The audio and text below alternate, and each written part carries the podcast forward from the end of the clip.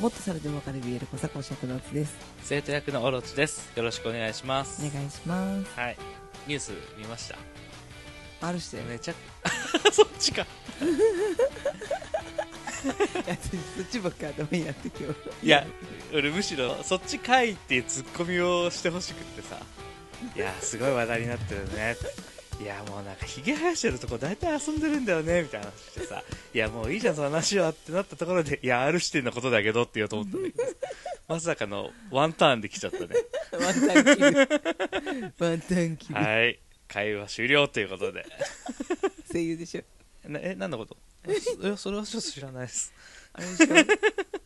声優が いやいやいやいや知らないって言ってるからもう言わないでやろうなんで声優は不倫するのかねてかなん かびっ声優はって声いう優かは不倫するって言ったら2.5次元俳優はみんな女をボコすじゃん確かにいやみんなじゃないんだよねみんなじゃないよたまたまちょっと有名な人が声優は不倫するし2.5次元俳優は女をボコすし YouTuber は白い服で謝罪するじゃんでもみんなじゃないじゃそうみんなじゃん目立つっていうだけでね、目立っちゃうねうんそういうことがあると全国的に流しられる逆にそういうことがないと全国的に流しられない商売の人たちっていうことだねかわいそうでも声優さんなんか桜井さんなんか有名な人じゃんねそうだね声優界ではね声優界ではねうんでも一般的に見たら義勇さんぐらいじゃないあーまあねうんゆうさん不倫したって嫌だ ねいやそうやってねやっぱキャラが出てきちゃう人はいるじゃんやっぱ別にさ桜井さんは桜井さんであって義勇さんじゃないじゃんでもねわかるよたかたそれかは分声かをってる入れるだけのパートで五感の中の一つだよただそれは分かってるけどキャラを汚された気持ちになっちゃうの不思議だよねなんかさ中の人とかさご本人みたいな言い方するじゃんいやキャラデザがあったり脚本があったりそういう人たち一人一人の協力によってアニメ出来上がってる中の声を吹き込む仕事であってさでももうそのイメージがついちゃうからさうんあ浮気した人だってなっちゃうからさ義勇さんの声聞いてそいやななるねなえるようなるなるなるそうなんだだからねうん変な噂が立つようなことはねやめてほしい これ切に願ってる毎回思うそうけだどねこういうことがあるたんびにね切に願ってるよ私はまあこれからも出てくるよだってさ声優だから不倫をやめましょうじゃない人として不倫はやめましょうだから、そそうだそんねな高いハードル言ってないから言ってないよ誰であれやんならしそれに加えてあなたのやってる仕事っていうのはあなた一人で片付く仕事じゃなくて声を吹き込むだけの仕事なわけじゃん要は他の人たちがいっぱいいてその仕事が成り立ってるそのいっぱいいる人たちに迷惑をかけるそういう仕事だよっていうことをねきちんと自覚してほしいよね声を吹き込むっていうことはさやっぱその作品があるわけじゃんうんその作品を見てる子供たちもいるわけじゃんうん子供たちに夢とかさ希望とかを与える仕事なわけだよはいそれをね、まあ、もちろん作家さんとかももちろんそうだしみんなそうだから、頑張ってほしい 本当に、ねえ夢も希望も ねアンパンマン出れないよそうだよだから仮面ライダーやった人はもう一生仮面ライダーあることを背負っていかないといけないしさそうだよそれはでも一緒うん、声優さんも俳優さんも一緒そうやっぱねいろんな人と支え合ってものを作っていく仕事っていうのはね俳優であれ音楽家であれそこを自覚してねいい意味でも悪い意味でも人に影響を与える仕事だから 俺らが今ここでこんなこと言ってたところで声優さんの耳には入らないけどね 全然届かなくてもい い重い頑張ってほしい なんで言ったっていう感じだけどね俺らいじるのコマちゃんだけでいいから コマちゃんのことは一生いじり続けるけどかわい そうまあ桜井さんはいいんじゃないです かどうでもいいコマちゃんわかんないコマちゃんはいじるけどかわいそうはいはい、えー今回ですけれども、えー東京リベンジャーズが「週刊マガジン」の方の、えー最終話を来月11月に迎えるということで東京リベンジャーズにうん出てくるキャラクターたちにモデルがいるっていう話がありましてちょっとそのの話を紹介したいなと思いまして全部パロディじゃないんだねパロディパロディ違うえっ、とオリジナフィクシルョっンてことあフィクションそう、フィクションじゃないんだまあ、一応フィクションですでもう言っちゃえば明確にこの人がこの人のモデルですっていうのは作者からの明言はしてないですうんただ、まあ、ネット考察であったりこの人はこの人に似てるよねみたいな共通点があったりするっていうので、まあ、それを紹介するっていう感じ、うんうんうんなのでまあ話半分都市伝説ぐらいに聞いてもらえれば,、そううだねうんんうんいいかなと思います よくあるよね本屋さんとかに何々の真珠ワンピースのやつとかね あるあよれね誰が出してんのわかんないクソ本ねクソ本コンビニとかで売ってるやつでしょ そういうことでしょそういうやつそういうやつわかりましたはいえー、ただ一応ねちょっと信憑性のある話として、うんまあ、この「東京リベンジャーズ」の作者涌井健さんですけれども「東京リベンジャーズ」がヒットする前のヒット作として「新宿スワン」っていう漫画を連載していたんですが、まあ、映画にもなったりしてね新宿でスカウトうんをしてこう成り上がっていく話っていうのなんだけど涌井健さん本人が関東連合配下関東連合って分かりますまあなんかそういう集団だよね良くないニュースの時に出てくる人たちっていう、まあほぼほぼヤクザですね、うんうん、の人たちの配下の、まあ、スカート会社のエージェントで働いていたっていうのでなんかすごいねかっこいいねかっこよくはなエーいよジェントってグレーだよやって ることは実際この作者さんは涌井健が本名かどうかも分かんないし、うん生年月日とかそういうのも公表してない顔はねなんかちょっと出回っちゃってるけど基本的に情報っていうものは全て公開してないっていうのでまあおそらく関東連合の下働きうんをしていた人っていうのでまあ今言っちゃったんですけど東京卍会っていうのは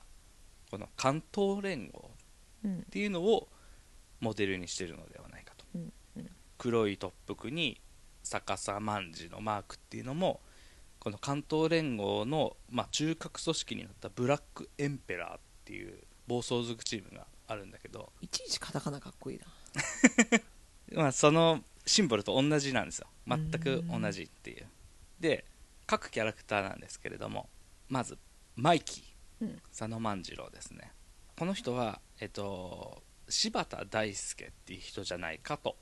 言われてますうんこの人っていうのはその関東連合の、まあ、元幹部だった人でぶっちゃけねマイキーに関しては一番いろんなモデルが混ざってますそうだねなのでこの柴田大輔っていう人が一番共通点が多いかなっていうので紹介するんですけど作者がそのスカウト会社で働いてた時にスカウト先の AV プロダクションはいでこの柴田って人が働いてたで多分、まあ、直属というかもうだいぶ会うことはないのかもしれないけど、まあ、上司にあたる人うんになっていてなおかつこの柴田さんの実家がレンタルビデオ屋さんなんですようんうん竹道がバイそトしてるのよねそう一番最初の現代の時にバイトしてたのもレンタルビデオ屋っていうのとあとすごい身長が低いんですこの人うん身長が低いのに強かったっていうのも共通点でちなみにマイキーが162センチうん柴田大輔さん147センチ20センチ15センチかうんうんごめん怒られちゃうねそれ男の5センチは女の子10キロよ怒られちゃう怒られちゃう はい、でちょっとあのー2012年に関東連合が、まあ、壊滅のきっかけになるとある殺人事件を起こすんですけどうんその時の主犯格 M と殺人事件での対応方針で意見が分かれて M から脅迫が、えー次第にエスカレートしたため関東連合と決別しその後2013年に偽名でね「いびつな絆関東連合の真実」っていう本を執筆しましたうんまあ、その後、まあ、その偽名を自分だよっていうのは3年後ぐらいに公表してるんですけど2021年11月28日本当にだからちょうど1年前ぐらういんに亡くなってますへえなくなってる精神安定剤を服用して、ええー衝動的に自分で自分の体を刃物で切りつけた自殺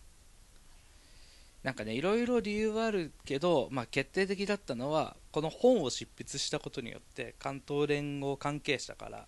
命を狙われ続けてたみたいでその精神的なストレスが原因だったのではないかとで一応東京リベンジャーについてツイッターで、えーコメントしてるんですけどめちゃくちゃその設定含めて悪意すら感じるって言っててへえ作品のことをすごい落としてますね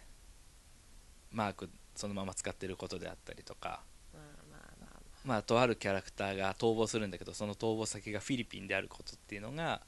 まあ後で出てくるんですけどこの首謀者 M あがフィリピンに逃げてることと重なるっていうのとか、うんはあ結構踏み込みすぎてるみたいで 当事者の人たちからすると結構「んなんだこれおやおやおや」って思うことが多いみたいへえ、な、うんちなみにねあとはね作者自体が「ぶっこみのタク」っていう漫画が昔あったんですけどその漫画がすごい好きって言ってて、うんその漫画に出てくるマーボーって子がいるんだけどうんその子も多分マイキーとかぶってる、うんうんモデルにしてるんじゃないかっていうのもあります身長が低くて喧嘩が強くってもう亡くなっちゃってる人を尊敬していてうん金髪でとか、なるうほど、ん、おちょっとお茶目でいじられキャラでみたいなそういう感じがちょっとマイキーと似てるのかなって思うので、まあ、その辺を織り交ぜてるのかなっていうだいぶあれだねなんか落とし込まれてるんだね結構ね初期の設定だけやってそっから派生させてっていう感じなんだと思うんだけど、そうね次ドラケンうん竜宮寺剣この人は瓜田淳氏っていう方じゃないかと言われてますほうほう、はいえー、とこの方は、まあ、今はね肩書きとしては総合格闘家キックボクサー作家 YouTuber、うん はい、いやなんですけど歌舞伎町生まれで、えー中学に進学すると学年の不良たちをまとめて他校との抗争を繰り返すなどしそのあまりの素行の悪さから強制的に杉並区の学校へ転校させられるでその転校先に、まあ、関東連合の後にナンバー2となる松崎クロスはいっていう人がいて松崎、えー、と茂なのか本名はまあそのつながりで先ほど言った柴田大輔やまあ関東連合の実質的統率者の M と交流を持つ、でその関東連合と長年にわたってその後構想を続ける伝説的な不良兄弟とも親交を結び親友といえる関係を築くと情報多いでしょあそのまんまじゃんでね16歳の時にこの M から関東連合入れよって誘われるんですけど、断りますへえ断った理由としてもう暴力団に入るとヤクザに入ると上だったうんボクシング頑張るからとかじゃなくてじゃなくてあのあごめんなさいあの一応東京リベンジャーズのモデルって言ったけどこの中で登場する人に良心的な人は一人もいませんえ美談はないですえええそこだけあのあらかじめご了承ください大丈夫今回ちょっと見つかったらバンされないうちの番組怖いんだけど、大丈夫でしょ知らんけど知らんえー17歳で暴力団に所属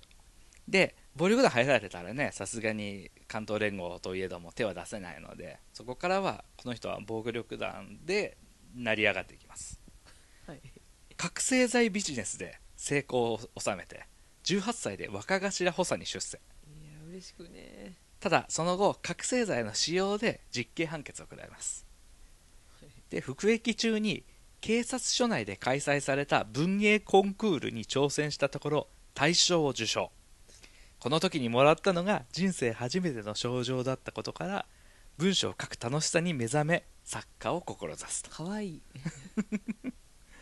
で2014年に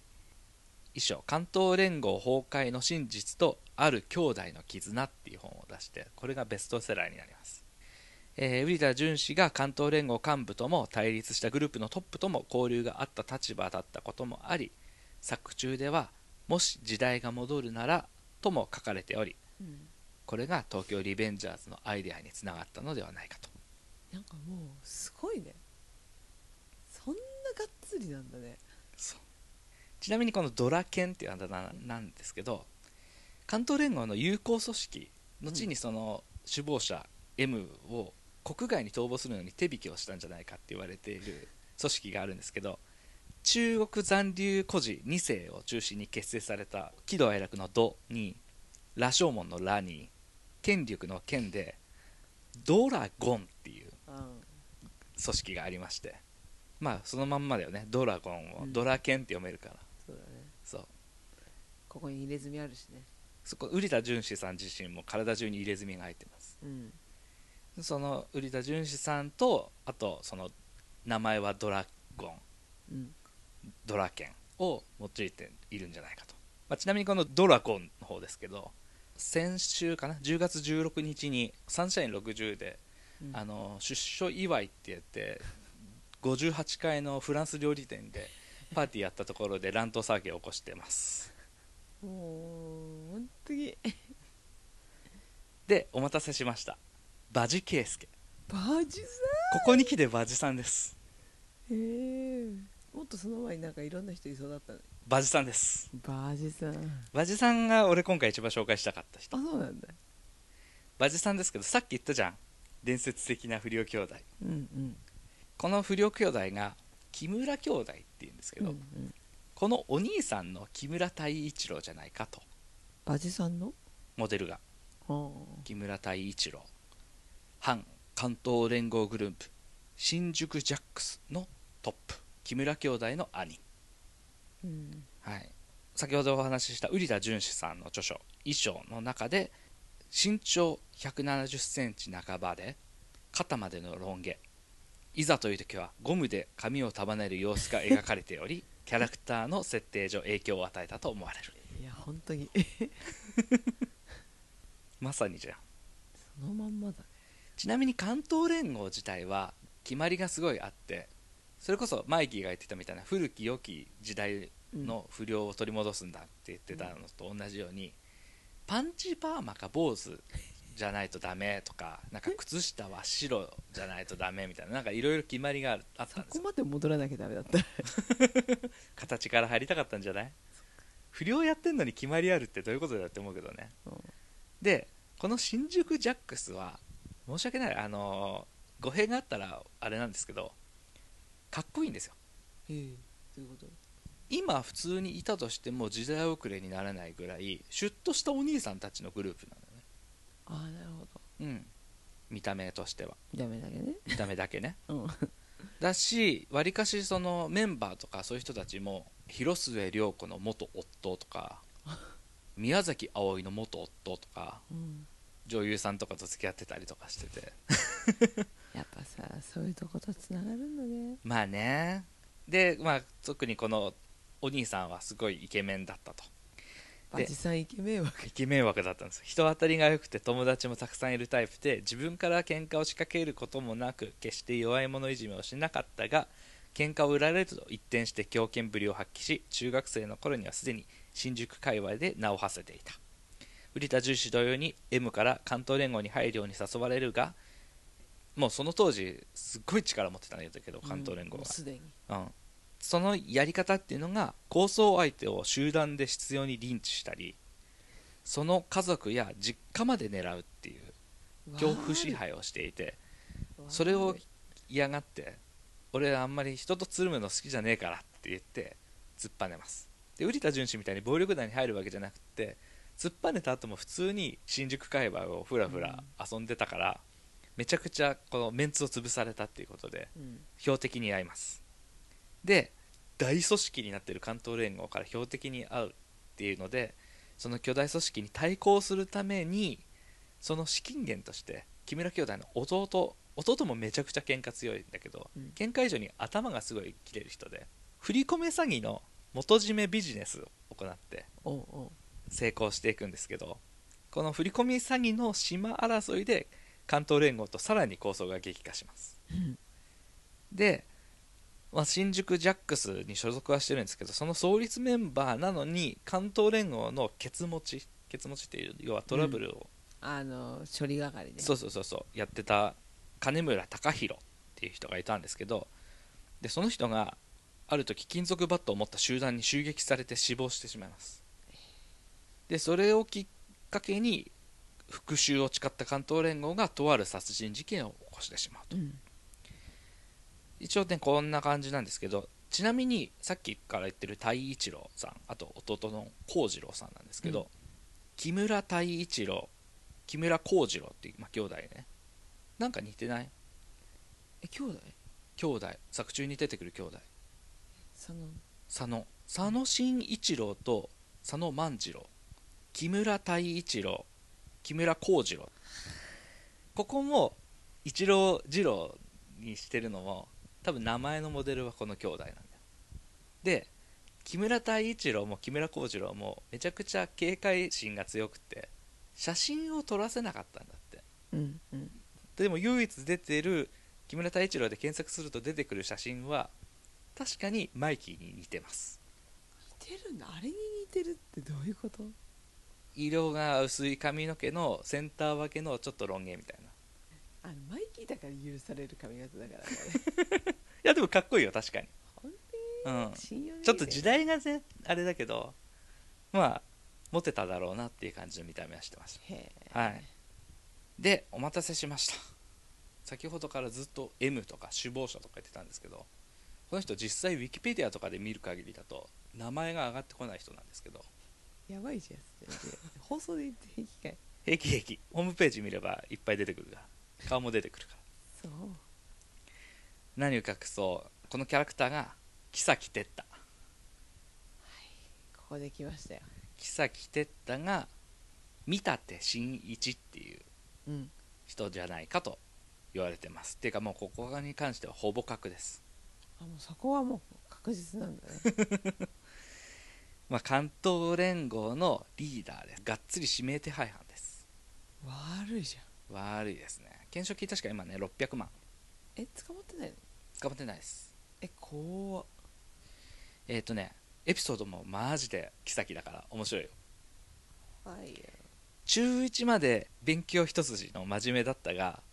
中2の時にガリ弁見たてとバカにされて相手を階段から突き落として鑑別症区になりますやばいやつじでその際に受けた IQ テストは何回やっても上限の145を超えていてゃんへえ頭いいねそう145以上は出ないんだってうんで何回やっても145だったとだから要するに IQ145 って言って出てくるんだけど計測不能そんな人いるの 私すぐ手前で止まりそうだけどちなみにね俺これ見て興味持って IQ テストやってみたんですけどうん無料のやつだからまあちょっと大雑把らしいんですけど、うん120ありましたえすごくないすごくないびっくりしちゃった私きっと70ぐらいだよ業界認知じゃん まあ真に受けるあれもどうかと思うけどね判断基準の一つとしてはいいそうだねでねこの人ねあのー普通に喧嘩は強くなかったですうん喧嘩は強くなかったが必要な焼き入れや集団暴行など相手に恐怖を植え付けることに長けていてついたあだ名は残虐王子となんか嫌だなでもね仲間内で残虐王子って言ってる人はいなくて瓜田淳氏らが陰で脇が王子と言って笑っていたうわ怒られるそれを聞きつけると複数人でなんと11時間にわたって暴行さあ土下座して謝ろうと気絶しようと決して手を緩めず砕けた顎の骨を何度も殴るという必要さだったと怖っこの間ニュースになった東横のねあのホームレス殴ったっていう実刑判決確か10年もらったけど、あれでも7時間だからね11時間って本当に異常だと思うけど、そううんだね怖いと思まあ、あとは、まあ、暴力だけでなくて予想外のところで急に切れたりううんあいつがお前の悪口言ってたよみたいなこと言って疑心暗鬼にさせたりとかすごいそういうのでこうマインドコントロールするみたいなそう本当にあるんだねすごいうわーっていう特徴的だなと思ったエピソードは女の人と付き合うとその女の人は、まあ、この人はすぐ暴力振るったりするから最初は大きい声出したりとか嫌がるんだけどなんかある時にうん、趣味思考とかそういうのが全てこの人と同じになる洗脳ってことだよねそう目がもう乾いた目になってて表情も乏しくなってただただこの見立てに同調するだけの人になるんだってウリタとかはそれを見ててもう気持ち悪いなって思ってたっていう怖っのは言っててなんかその辺すごい特徴的だなっていうか本当にやべえやつなんいだやろ全うなっ然テていうッタよりやばいよそうだねテッタはテッタも十分やばいよえやばいよやばいけど洗脳まではしないっていうかででもそのふうに仕込む仕組むっていうかでもさ明らかにこう無表情でこうチーンみたいなのはないからうさ、ん絶対よりやばいよやばいまあ事実は小説よりもきなりってねそうだね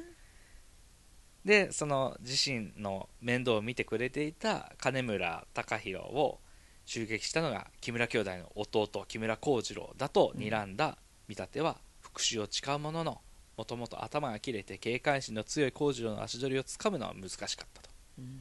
で捜索に4年かけてようやく六本木のとあるクラブの VIP ルームにいるっていう情報を得て同じ目に合わせようっていうので金属マットを持ってみんなで行って襲撃したんですけどなんとそこで襲撃されたのが外見の酷似した全くの別人だったとでこの殺人によって幹部の多くが逮捕された中で見立てはフィリピンに逃亡あここでどう思うなんだねはい、最初にもう人違いだったと殺す意思はなかったっていうことで刑を減らそうって言ってたのが柴田大輔だったんですけど、うん自分の下っ端のやつを浮気された復讐だって言わせて、なすりつけて自分は逃げようとしたっていうので、その辺で揉めて、うん実質関東連合はこれで壊滅状態になったと。はあで木村幸次郎なんですけどさっき振り込め詐欺の元締めしてたって言ったじゃんうんこの時に架空の人物を作り上げてその人のバックボーンとかめちゃくちゃ作り上げて警察もその人がいるものだと思ってその人を探して捜査させるぐらいに情報操作に長けてた人なのでおそらくだけど今回の人違いについても3ヶ月前に木村幸次郎と知り合った人だったんだってうんうんうんうんその人、まあ身長も似てたし髪型も同じだったし服については木村幸次郎のものだったしうんでどうやら木村幸次郎が自分の髪型と同じ髪型を相手に勧めて服もプレゼントしていたと、おそらく情報を流して自分に仕立て上げてこの自分の知り合いを一人殺させることによって目の上の単行部だった組織を一発で潰してやろうっていう算段で見事にその策に引っかかってしまったんじゃないかとはあやり方の手段がえぐいでしょあなんだろう人なのかなって でも言ったじゃん最初から全員まともな人なんていないよみんな悪人生きていけないわで先ほども言ったドラゴンが出生したことも含めて大体みんな10年のケーキで出てくるというので、来年ぐらいにはそのケーキを迎えるのねで出てきた時に関東連合がどうなるのか復活するのかもしくは今刑務所にいるから殺されないでいられてる人もいるからうんその人たちがまた命を狙われてしまうのか、いろんなリスクが高すぎるよそう「東京リベンジャーズ」っていう作品が終わるけどもその元となった人たちのストーリーにちょっとこれから注目していくと面白いかもしれないといやーそれは今回面白い ね私は全然漫画見れてないけど、うんなんか知ってるキャラクターうんとか教えてもらったからなんかすごい感慨深かった そう警察署とか行くとね確かに見立真一自体はあこの人ねって思う感じ多分きっと誰でも見たことはあると思う顔は、うんその人も、まあ、ちょくちょく日本戻ってきてるんじゃないかっていう説もあったりするフィリピンし、からうん、まあそれはまあそうだよねなかなかね事業を進めてるんでしょうん、でちなみに瓜田淳氏さん YouTuber やってるって言ったんですけどその瓜田淳氏の YouTube の生配信にお兄さんの木村太一郎がちょっと前に出たっていうのでへえ話題になりましたね挨拶行くんだね挨拶っていうかまあそううちに移るよみたいな感じで、うんすごい恥ずかしがって照れてたってなんかいいね 言ってもうもうすっかりおじさんだったけどね、まあね、うんうん当たり前だけど、すごいねうんいや面白いはいそんな感じちょっと長くなっちゃいましたけどなんかねそのなんだろう参考にしているうん実物している人がいるっていうのは本当初めて聞いた情報だったからはいまた調べたくなるよね、そうだねうん、これはね面白いよ関東連合関係のニュース事件とかはね調べていけば調べるほどどんどん面白くなっていく特に新宿ジャックスと関東連合のいきさつとかそういうのはすごく面白かったですそのできたところはちょっと見てみたい、うん知りたいというか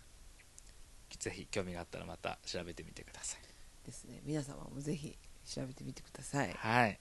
なんて調べたらいいんだろうね普通に今言った人物で調べればいいのかなそうだね柴田大輔瓜田淳史うん木村太一郎あとは三立真一うんうんだそうです、まあ関東連合とかねあとあその方が分かりやすいかもねうんぜひ皆さん調べてみてくださ い調べてあろくでなしばっかりですよすごいはいまあちょっと思いを馳せながら最終回を楽しみにしていただけたらと思いますのなで、そうですね、はいそんな感じで聞いてくださってありがとうございましたありがとうございました